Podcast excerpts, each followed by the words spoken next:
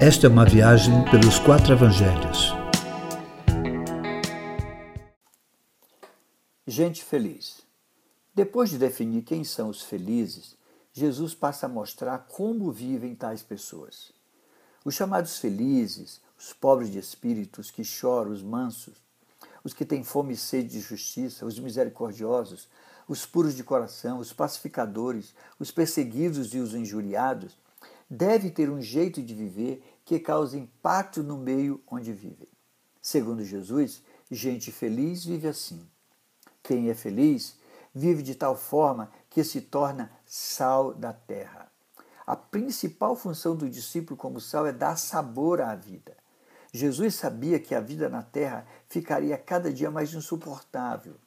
Para ser possível suportá-la, deixa os discípulos com a função de dar sabor, ou seja, fazer a vida valer a pena, mesmo em meio a dores e desesperanças. Se não cumprirem tal função, não servem para nada. Sal que não salga não se torna apenas desnecessário, será pisado pelos homens. Caso sua felicidade não seja sal e nada é aproveitada pelos que estão ao seu redor, será uma felicidade contestada e ridicularizada. Somos ridicularizados quando nossa fé não agrega significado para o outro. Quem é feliz vive de tal forma que se torna luz do mundo. A luz afasta as trevas, mostra o caminho, indica um rumo a seguir.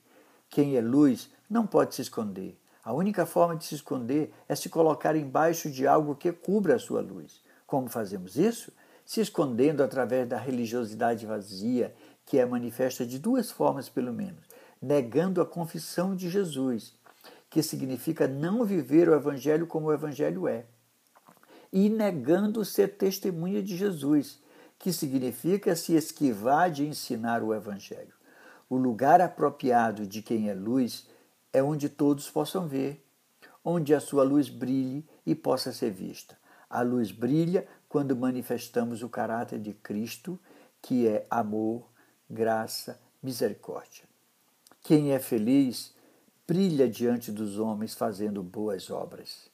Boas obras não se tratam apenas de ações de caridade a quem precisa, mas sim tudo que brota como produto da vida.